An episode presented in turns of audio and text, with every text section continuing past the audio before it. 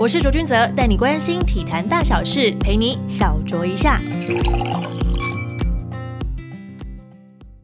欢迎收听小酌一下，我们节目常访问运动产业的相关人士，透过他们的故事来鼓励大家，同时也鼓励运动。这一集的来宾呢比较特别一些，跟健康有很大的关系。欢迎台中荣民总医院郑玉聪医师，欢迎。嘿，哎，听众大家好，午安。这集呢要来跟郑医师聊聊隐形杀手。高血脂，根据卫福部的资料显示啊，心血管疾病为台湾人的第二大死因，而高血脂症呢，一直是心血管疾病的头号杀手。很多人就会想说，那运动员这种健康的模范生，是不是就不会有高血脂呢？OK，哦，就是呃，这个高血脂其实跟本身的啊代谢情况有关系。当然，如果是啊你是年年纪越大的。呃，病人呢，他其实就更就有机会有更高的高血脂。那通常跟你代谢状况跟你的这个基因遗传也很有关系哈。如果说呃你的家族史就是有这些三高的病史，其实你中年过后呢，就应该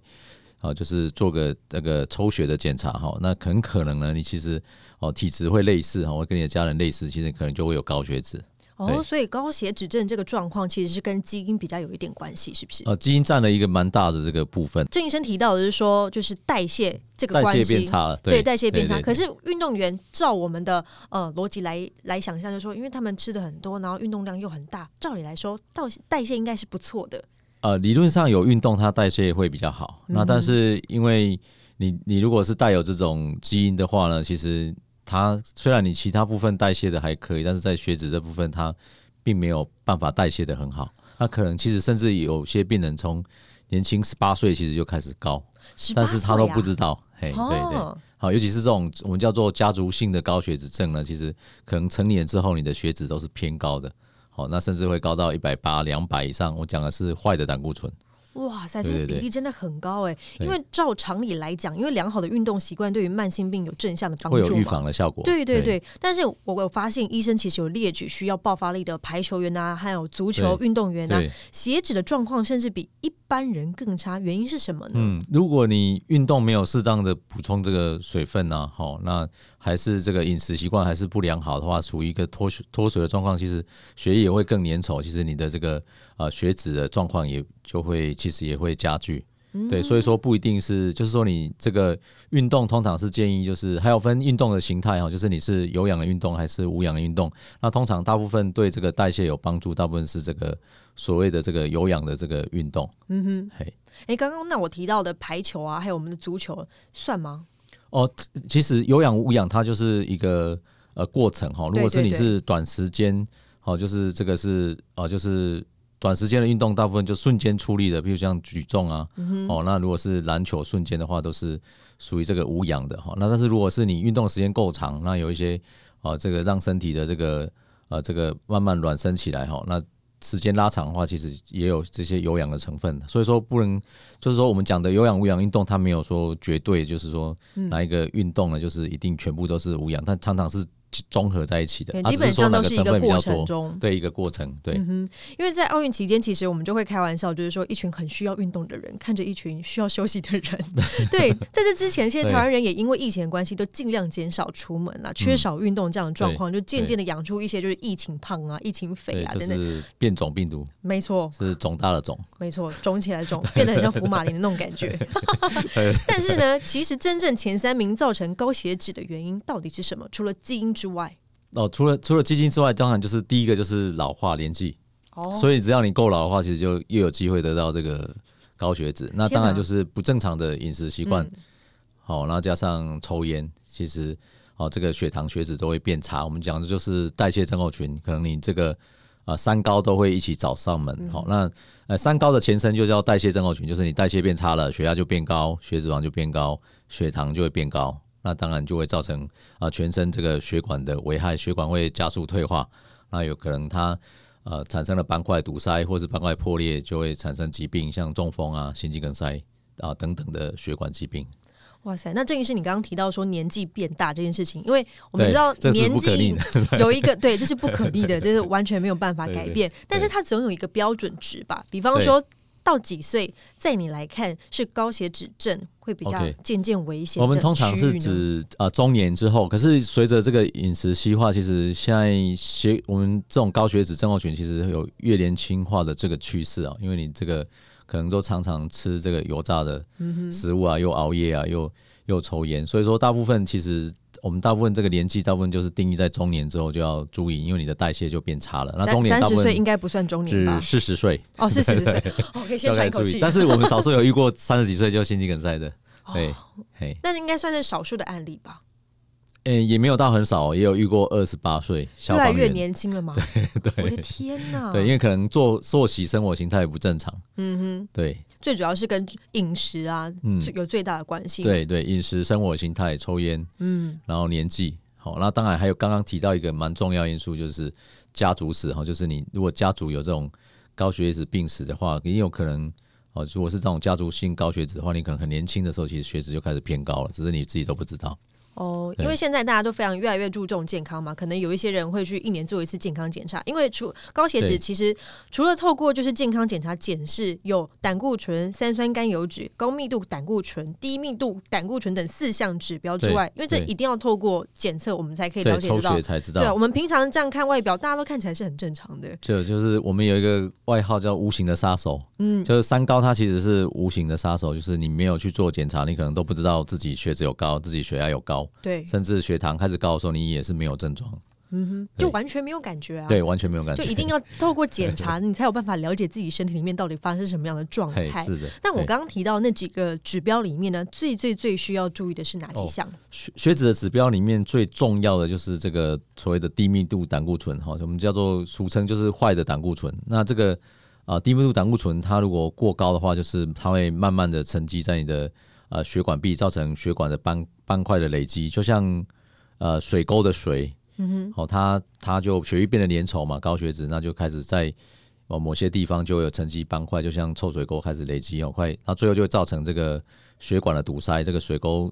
这个臭水沟的水太粘稠，它就就堵塞了，嗯哼，好，那就会造成这个血管的这个事件，那所以说坏的胆固醇是啊一个很重要的因素，如果发现你有高血脂，或者胆固醇 LDL 过高的话呢，一定要想办法把它。降下来，不管是利用这个生活形态调整、戒烟啊、运动，然后甚至呢有太过高的病人，就必须要靠这个药物的这个这个治疗哈，才能够把这个呃这个血管的危险因子去除掉。那那也才不会造成你的血管加速退化。不然你如果四十岁的高血脂，可能五十岁的血管像七十岁、像八十岁的血管，有可能你六十岁就中风。我天哪，那就完全不可逆了，对不对？对对，那时候就是就如果你产生血管事件，就有。啊，风险就是会啊，就是中风跟心肌梗塞，大家都知道，就是大中风会要命的，大的心肌梗塞也是会突然猝死的。嗯哼，那你刚刚提到就是心肌梗塞，还有那些心绞痛啊，这些疾病啊等等，因为其实我们一般生活作息不管正不正常，其实我们都没有办法去预知到这个部分的发生。那刚刚那几个数据数值，哪一个最能显示出说你可能有这样的状况？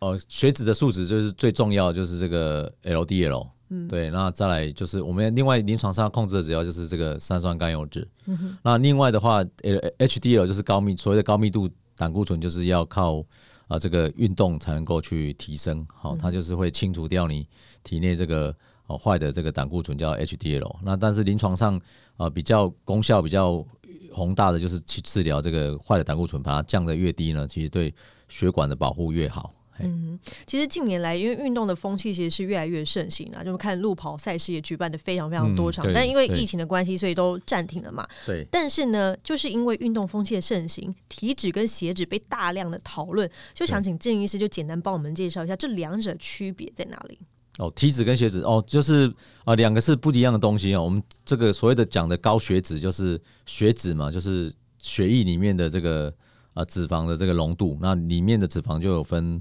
好的脂肪跟坏的脂肪，那我们临床上要特别注意，就是这个坏的脂肪啊，绝对不能过高。好，那过高的话，它在血在血血管内造成斑块啊，斑块会破裂，会造成血管狭窄，然后会产生血管事件。那另外一个话就是体脂哦，体脂就是你的内，包括你的内脏脂肪啊、皮下脂肪。好，那当然这也是一个呃代谢的指标。好，那它是不同的部位，一个是在血液中，一个是在组织里面。哈，那组织里面就。我们还可以初步分为，就是皮下的脂肪或是内脏的脂肪。那同传统的这个流行病学研究就是，如果你的内脏脂肪比较多，通常就是胖胖的中心型肥胖，肚子大大的。那这种病人通常都是内脏脂肪比较多呢，这种啊，大部分的心血管的风险也会比较高，因为它内脏的脂肪就是可能在你主要血管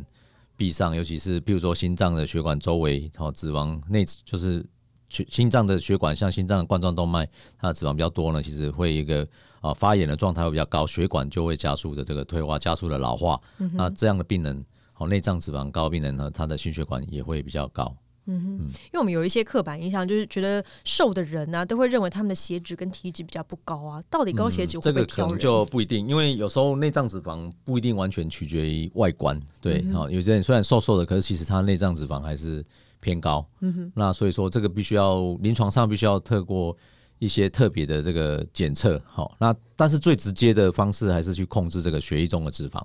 好，因为中血液中的脂肪如果坏，像刚刚讲的，最主要就是这个低密度胆固醇，如果把它降下来了，其实就可以减缓这个血管的老化，好，让你这个。呃，五十岁的血管就像五十岁哈，不会像五十岁血管像七十岁哈，就是就是突然这个中风啊，或是心脏的猝死事件发生。嗯哼，那像高体脂跟高血脂啊，是不是就比较不适合一些剧烈的运动，或者是他们适合什么样的运动呢？呃呃，通常这类的病人哈，如果说你已经血管已经，通常就是临床上要评估病人的这个状况，一旦你有高血脂哈，或是体脂过高呢，通常就是医师会建议你先采取健。健康的生活形态，哦，促进健康生活形态的呃的方式呢，去改变你的这个呃饮食啊作息。那运动当然是一个很重要的一个部分，在我们就是我们叫做生活形态的促进哦，就是要做这个运动。但是，一旦如果你的血管已经有斑块的话，就不能做这个太激烈的运动，因为太激烈运动，哦，一个刺激太强烈，譬如说无氧的举重。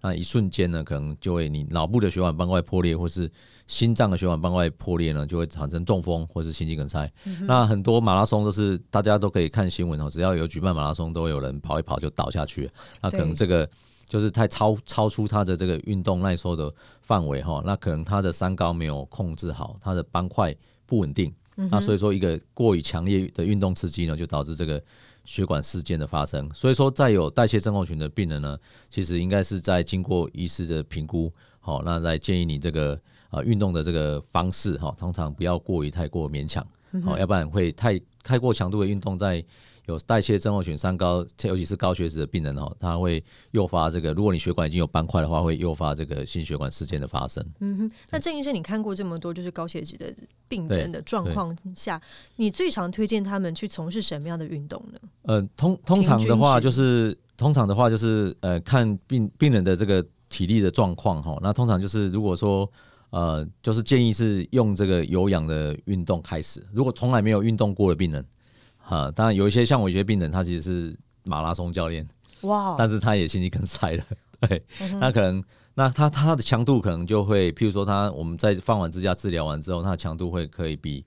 一般没有在运动的病人还在来的再高一些，好，但是通常就是要采取这个渐进式的有我们叫做渐进式的有氧的方式。那如果是一般的民众从来没有运动习惯，那他诊断了这个高血脂、代谢症候群了之后，我们通常会建议就是先从哦，就是低强度的有氧开始，那最简单的就是快走，嗯，前去对对对对散步。那通常每天至少四十分钟，那可以早晚四十分钟更好。那我们以前强调是说这个三三三嘛，就是每周运动三次，心跳一百三啊，每次三十分钟以上，好，这个是最基本的。那其实现在其实比较建议是，其实每天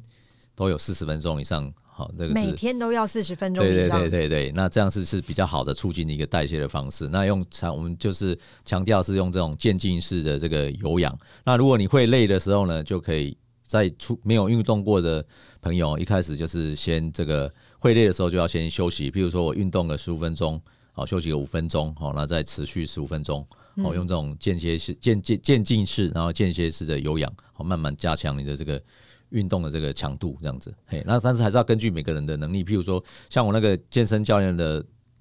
呃，马拉松教练的那个的病人，他就可以稍微再强一点点，对，嗯，哇塞，每天要四十分钟，对于现在忙碌的人来说，真的有一定有一点难度，对对对。那通常我会建议就是在你的日常生活中做起，啊，譬如说你本来是嗯。搭计程车上班的，嗯哼。他可能不能骑 U bike，或者是变成散步。那你在公司里面，如果是呃坐电梯的，你就把它换成走楼楼梯。那其实很容易累积到四十分钟哦，不要小看这些呃日常生活哈。那嗯像像我有病人，他就是走路上班，就是这个哦，就是他就是来回大概就三十分钟了，嗯那只要再补足十分钟了，其实就可以符合这个初步的就是低强度有氧的这个要求。等于是哦其实没有最低标那么困难准啦。对，最低标准。那当然要，如果你的代谢慢慢变好，体力变好了之后呢，我们可以好、就是在额外哈、就是改转换你的这个运动的这个模式哈、来改善你的心肺功能哈、来保保护你的心血管。那如果说像有一些现在很多上班族，其实很常发生状况就是久坐。刚刚对啊，对对对对那他们可以在办公室做哦哪些运动呢？久坐就是这个我们最有经验了，因为我们看诊看一天就看一百个病人，都全部都坐对啊对啊，在椅上。大家都医生也坐着啊。对对对，那那所以其实就是要有一些小秘诀，就是譬如说像我个人就是会那个看到换成那个气三十个的时候就去起来上厕所。哦，那上厕所完了，就是在厕所做个二十下的深蹲二十下深蹲，这个画面有点奇怪，啊，但是在厕所里面没有人看到，然后再好回来把门关。起来，对对对对对，还想说那这个方式就是要。提醒提醒，就是呃这个久坐。那像我们我们医院后来现现在我们台中龙总哈，我是台中龙总心脏内科，好，他我们这个院长他就很特，他很贴心，他就是呃在一定的时间就会放音乐。哦，啊，提醒大家医生要起来动一动，哦。对，他会放一个很舒轻松的训练，譬如说在啊、中午一，我记得是一点还是下午四点，哈、就是会一天一整天的，因为我们都是这种就是。就是让一条龙的看诊，对，那从我像我像我个人都常常从八点看到晚上六七点，好，那就是它中间会有三次音乐，我们就知道，哎、该该起来动一动了。然后医生啊们放风。喽，对对对，要不然你固定姿势大概很容易就是有一些哦，就代除了代谢变差之后，有一些骨骼肌肉的疾病也会找上门，因为你的骨盆歪了，嗯哦，颈椎歪了，然后全身全身酸痛都不舒服。那这个大 大概有经验哦。对对对，这个大概在这个这个呃，就是有了上了年纪之后，都是要固定的这个保养。嘿，如果说像上班族，如果他们把他们的椅子变成，比方说像那种韵律球的话，会有改变吗？韵律球啊，对，韵律球就是他们至少哦有有就是让他们在有一种叫位置上做是那个骨盆椅啊，哦，啊，就是姿势会比较端正的。那通常基本的方式就是你你的荧幕不能太太就是太高，哦，不能太高，对对对，就是会呃姿势会比较不放不自然放松，你会耸肩。对对对对对，嘿，嗯。那就是这个这个方面可能就要请专业的这个附件师看你每个人的体态去去做调调整。对，但是哦。啊、最简单的方式就是你有活动的话，就不容易固定某个姿势，好、产生那就可能水喝多一点，然后多跑几次厕所。对对对对对，那就是要喝喝呃水分也补充也是非常非常重要，因为如果是呃像夏天缺水的，就是水分比较容易这个脱水的状况呢，心血管疾病啊发作的机会也会比较高。哦，像我们之前提到这个高血脂，哦，如果你水分喝的太少，其实代谢变差呢，好，这个三高的控制也都会变得不好哈，包括血压跟血糖都是一样，嘿。嗯哼因为郑医生，你刚刚一直提到，就是说希望大家都可以保持良好的生活习惯。哦，生活形态是最重要的，对嘿因为很多疾病是因为你不健康的生活形态造成的。但是在医生的定义里面，怎么样的生活形态算是健康？嗯，就是包括，其实我们就是讲这个，就是呃，吃喝拉撒睡 最基本的，最基本的哈，人就是就是就是要要要就是吃得下、睡得睡得住，然后要活多要火就要动这样子。嘿，嗯那当然饮食方面就是刺激的食物要尽量避免啊，哈，就是像烤的、炸的、辣的、烟酒、咖啡、茶。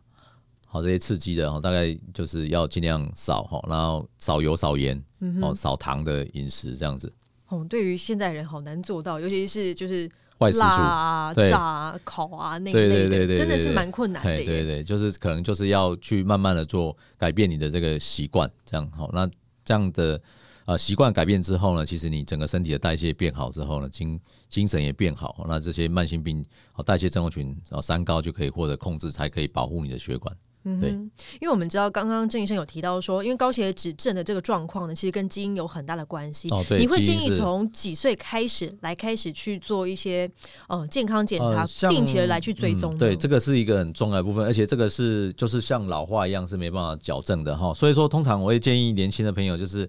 要特别注意一下，关心家人是很重要。如果你家里三等亲，嗯哼，啊，曾经有过这个三高，甚至有血管疾病、中风，那或者是这个我哦全部都有，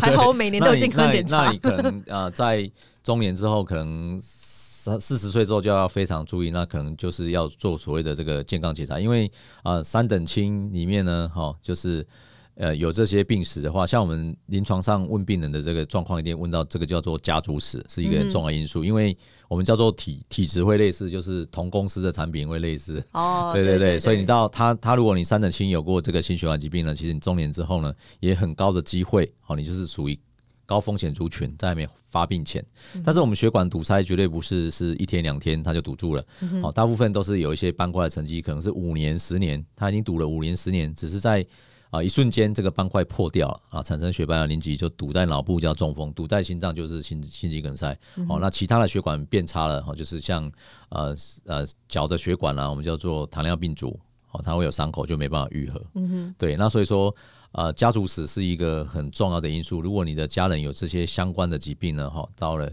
你到了一定的年纪之后，应该是常规要做健检。那健检最对于高血脂最简单的方式就是抽血，好、那抽血就可以知道这个这个你的血脂的程度哈。那我们大概通常会抽血，如果有偏高的病人哈，就是会先做生活形态的改变。那如果说真的非常高，那可能就是会生活形态加上这个药物的治疗哈，来控制来延缓你的这个血管的退化是非常重要的。嘿，嗯哼所以如果照这样讲的话，好像应该在二十五岁就应该要开始做身体健康检查，对不对？如果有家族病史的话，呃，如哎，这个还要区分哈。如果是家族病史，通常因为我们血管疾病大部分是中年之后发生，但是如果你的家族里面是有人早发性的，比如说四十岁以前就突然不见，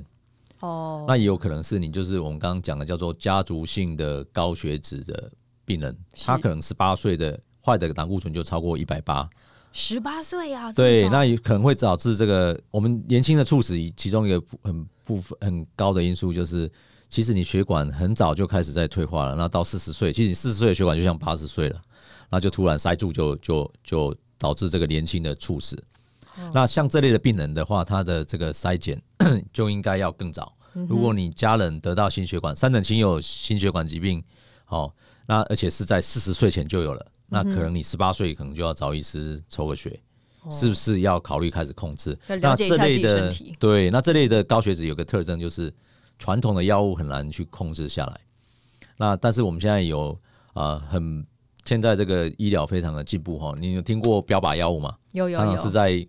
肿瘤的病人，是对，但是我们心脏科很特别哦，现在也有所谓的标靶药物，就是一个打针的药物哦，它可以很精准的哈作用在这个呃坏的胆固醇的接受器。那对于这类家族性高血脂的话，会更有效的治疗，降得更低，哦，对血管的保护会更好。嗯哼对，因为网络的方便，其实很多人在遇到身体不舒服的时候，第一时间点就是会拜 Google。那就来问说问大家说，哎、我这个状况应该怎么办呢、就会看到，其实运动降血脂没有用，医生接关键因素这一类型的这些文章，嗯是不是一定得透过刚刚你听到的那药物的控制？哦，我们平均这个运动哈，就是大概可以降七到八 percent 的坏的胆固醇。嗯哼。但是如果你的要看你的这个血脂的目标哈，控制的目标哈，因为我们会临床上会根据病人不同的心血管风险来决定你的血脂控制目标。好，那大部分一般的病人，如果你是低心血管风险的病人，只是单纯的三高，哦，只是高血脂，那我们大概抓这个低密度的胆固醇也要控制在一百三。那如果是属于这个呃高高心血管风险哈，那甚至是已经有过心肌梗塞哦，有过中风，那中风的病人我们大概抓是这个坏的胆固醇至少要一百。那心脏如果是心肌梗塞过的话呢，我们这个坏胆固醇控制要在七十。那所以说呢，啊，甚至你是心脏有心肌梗塞过又加糖尿病的病人，他的心血管风险我们叫做 very high risk，就是非常高。那我们坏胆固醇会压在五十五以下，甚至控制在三十。所以说你你的状每个人的状况，我们现在强调就是个人化的医疗，因为每个人状况不一样，绝对不是呃一个标准适用所有的人。那越高风险的病人应该控制的越低。那所以说，如果你是目标是啊、呃，比如说是七十，可是你的血脂是坏的胆固醇是一百五，好，你那你光靠运动大概是很难达标的。那大概就是透过药物配合药物来控制了。对，就要配合药物。那如果说你的血脂是一百一百四，好，那你的目标你是低心血管风险，你是一百三，那可能运动，好还还 OK，透过透过运动来戒烟，那我们那医师呢大概在三到六个月再给你追踪你的坏的胆固醇的状况哦，还有饮食的改变也很重要哦，因为有一些是胆固醇的地雷食物啊，他就是喜欢吃这些高油炸的内脏的食物，那胆固醇当然就会非常的高。好，那透过这些改变，如果说距离的目标不远的话呢，啊，透过饮食运动是有机会控制在哦这个你的标准以内这样子。但是每个人的标准应该是不一样的。嗯我们就是啊所谓的呃强调这种个人化的这个医疗哈，给给予你最适当的这个控制，来减缓你的血管的退化。有一些数值太高，还是得控制，用药物来控制一些胆固醇，以免就是心血管疾病发生的风险。想请郑医师分享一下用药这个部分应该有哪些注意的地方？对，那其实高血脂现在有很有效的这个治疗。好，那我们刚刚有谈到，就是呃血脂控制的这个目标是根据每个人不同的心血管风险去做去做决定哈。有的人可能是坏的胆固醇是一百三，有的人是一百，有的人要七十，那甚至有的要低到这个五十五。好，那。运动当然刚刚提到就是可以降到七到八 percent 的这个血脂，但是呢，如果你离你的目标太远，你是属于比较高心血管风险的话呢，通常还是要加上这个所谓的药物。那很多民众呢，他会觉得，因为这个就是像说仿有些健康食品，像鱼油啊，或是什么大红曲，也可以降血脂，是没错。那通常为什么叫健康食品呢？就是因为就是给蛮健康的人吃的。哦，健康食品是这样子啊，对，但是不是药物就表示，但是你如果已经有了疾病了哈，就是呃，这个可能就是还要吃，还还是要吃药物才能有效的这个控制。嗯哼，那尤其是你如果是坏的胆，低密度的胆固醇要控制在五十五呢，那可能就是要真的要吃药才能够达标。好，那那所以有一句话就是说，健康促进是靠自己，但是疾病治疗就是要交给医生哈。那我们目前高血治疗就有很好的这个。降血脂的药物，那如果说很高心血管风险，已经中过风，已经心肌梗塞放过支架，那我们还有这个打针的这个，哦，我们刚刚提到所谓的标靶的药物呢，来降低你的血脂哈，那尽量延缓你的血管的老老化哈，所以说一定是呃，就是呃，听众朋友们一定要正确的这个观念哈，因为你去买那个大红曲呢，其实比这个药物还要贵很多，而且这个药物是那个吃的药物是健保都给付的，而且它安全。啊，又有效，嗯哼，嘿，那现在的药呢，其实跟二三十年前西药不同，它几乎也没有什么副作用。哦，好，那那其实是可以放心的服用，还是要跟你专业的这个心心脏血管科的医师啊去做讨论，然后给给予你最适当的治疗。我觉得这点还蛮重要，是因为家中有很多长辈都会觉得说，以前那些治疗的药物对于身体都有一些副作用，副作用很大。但但是其实这个观念要改变了哦。其实这个是啊，科学医疗是日新这个月异。嘿，那其实现在的药物已经是呃几乎是零副作用，好，而且还有更好的这个负重更低的这个标靶，哦，可以把这个血脂降得更低呢，哈，更保护你的血管哈，那进一步降低这些心脑血管的事件，这个都是有。呃，科学的实证力的这个东西，哈，那健康食品之所以叫健康食品，不是药物，是因为它的效果一定是比药物差。不然它就会变成药物了。对对对对对，就是你是健康的人，你吃的这些东西呢，你就是可以保持你的健康程度。对，但是你已经有疾病的话呢，如果你有高血脂的话，应该还是要跟你的专业的医师讨论了，给你是最好的控制。我们刚刚一直提到就是运动跟吃饮食这个部分，除了我们要避开我们所谓的很像人间美食的那些炸的、烤的啦、辣的，都是地雷食物，真的是还蛮辛苦的。但是有这些家族病史的人一定要特别注意之外呢，有没有推荐什么样的书？蔬果其实最适合这些高血脂症的病人来吃。呃，通常就是水果，台湾水果都很甜，对，很甜，越来越甜。因为因为这个代代谢，通常要促进代谢，就是就是刚刚讲的原则，就是当然就是少油、少盐、少糖。哇，对，那就是高纤维。那还有没有哪些可以吃的水果呢？嗯，就是通常就是要选择不甜、纤维多点，就是不甜的火龙果。哦哦，这之类，就是前提是当季可以，前提是不甜。那不甜的凤梨当然也是可以。高血脂大部分就是肉制品，就是四只脚的。对，然后当然蔬菜就是建议就是这种高纤维的，像秋葵啊这些地瓜叶啊都是不错的选择。嗯，那通常就是建议多吃蔬菜。嗯哼，对，然后呃这些高血脂患者就是譬如说像